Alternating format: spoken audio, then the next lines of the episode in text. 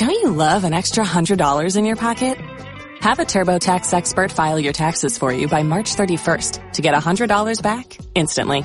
Because no matter what moves you made last year, TurboTax makes them count. That means getting $100 back and 100% accurate taxes only from Intuit TurboTax. Must file by 331. Credit only applicable to federal filing fees with TurboTax full service. Offer can be modified or terminated at any time.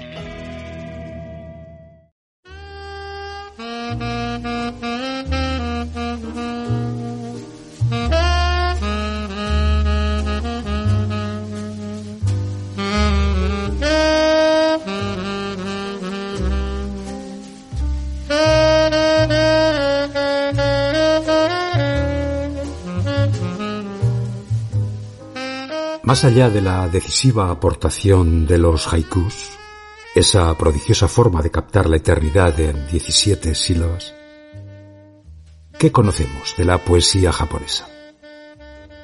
¿Conocemos a algún poeta japonés vivo? Hoy vamos a presentaros a dos poetas pertenecientes a generaciones distintas del Japón actual. En primer lugar, a Kazuko Shiraishi, nacida en 1931 y autora de reconocido prestigio en su país, de quien recitaremos cinco poemas. Meditación ardiente, Ser, Pájaro carpintero, Lago amarillo y jugador de fútbol.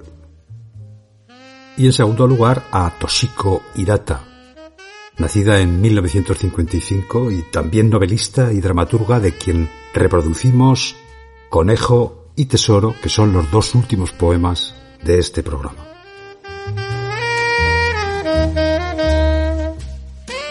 Kazuko Shiraishi y Toshiko Hirata. Voces del Japón actual.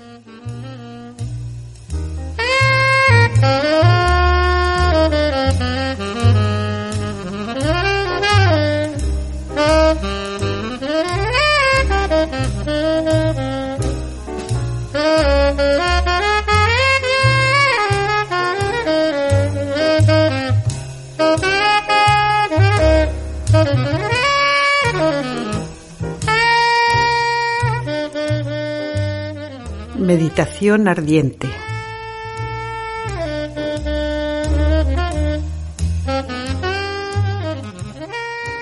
Soy una meditación que quema. Dentro guardo una isla acuosa, pájaros marinos y la luna llena.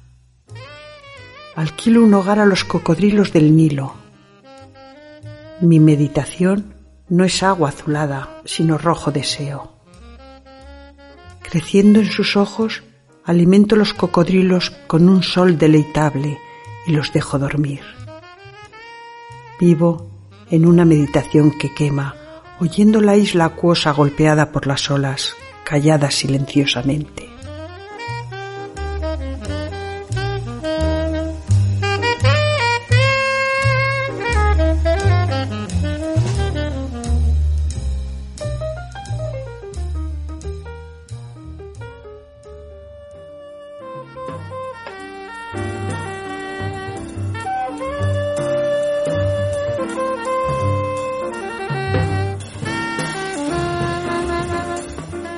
Ser.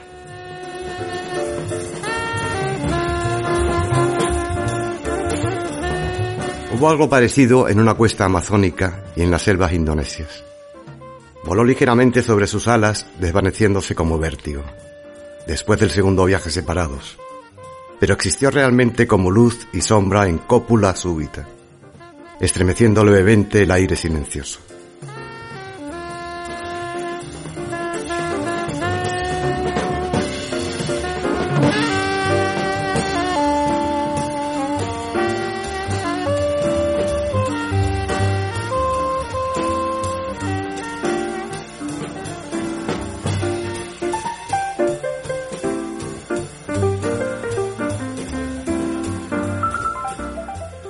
Pájaro carpintero.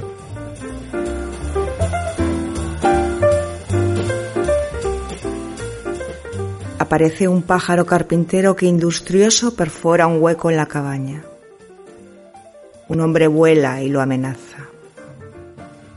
Durante ocho años el hombre construyó la casa para su esposa y dos hijos. Entonces, antes que el pájaro perforara el hueco, otro invisible llegó y picoteó a la esposa. De ahí la mujer voló hacia alguna parte y no regresó más. Aparece un pájaro carpintero que industrioso picotea la cabaña de un hombre.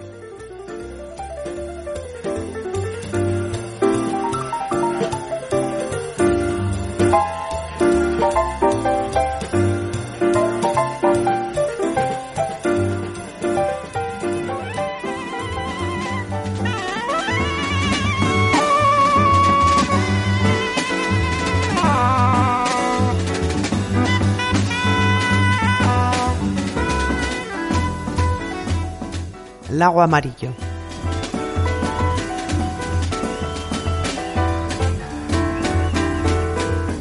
Puedes pescar aquí peces deliciosos y ponerlos en tu mesa, pero el lago es amarillo. Para ocultar su profundidad, los indios que viven cerca del lago también ocultan su fondo. Quizás los peces vivan en sus ojos o deliciosos espíritus canten al hervir con odio las profundidades de sus ojos oscuros. Nadie puede ver algo que vive en el lago amarillo sin mostrar su forma sobre la mesa.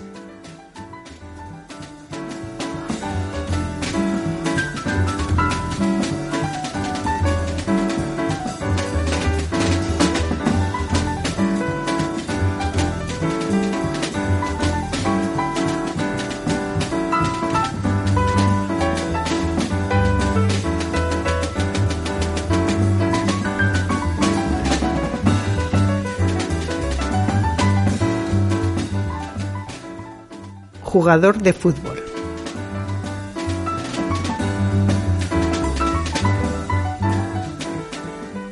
Un jugador de fútbol patea una bola. Todos los días patea una bola.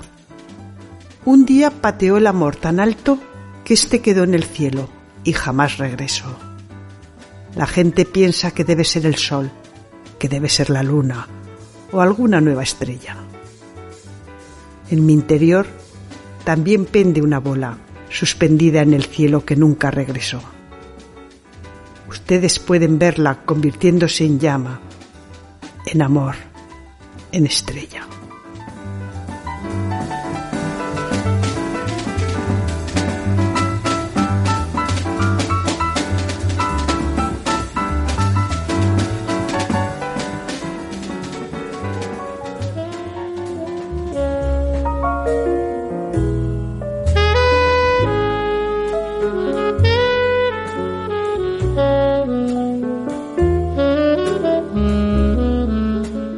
Conejo.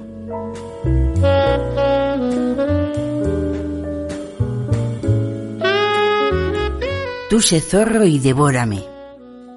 Encuéntrame al brincar en la nieve, persígueme con los ojos ensangrentados. Huyo para ser perseguido por ti. A veces vuelvo la cabeza y brinco al reconocerte. Brinco.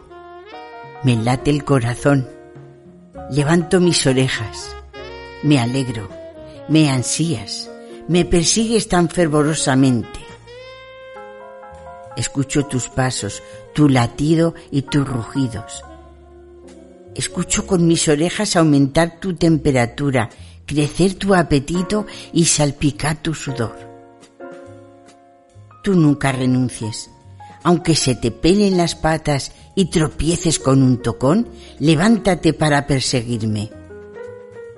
Imagina lo deliciosa que es mi carne. Imagina el sabor del botín que consigues después de tres días de hambre. Mi carne es sumamente exquisita. Un monte de invierno. Todo está cubierto de nieve. Nos encontramos absolutamente solos. Huyo. Tú persígueme. Seguramente me capturarás. Llorando río, lloro riendo y dentro de poco me alcanzas. te lanzas contra mí, tus brazos tibios, tus palpitaciones violentas, tu sudor rebosando, tu aliento me toca las orejas. Esperaba este momento siempre, desde hace mil años. Tú muérdeme el cuello con todas tus fuerzas. Ese es mi punto débil.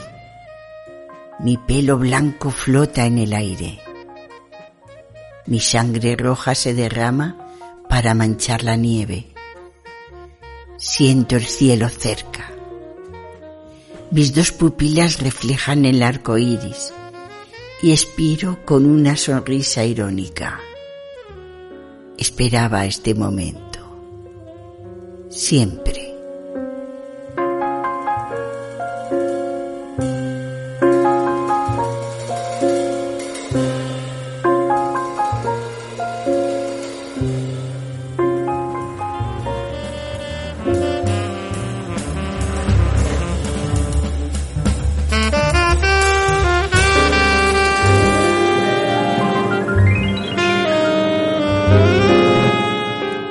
Tesoro.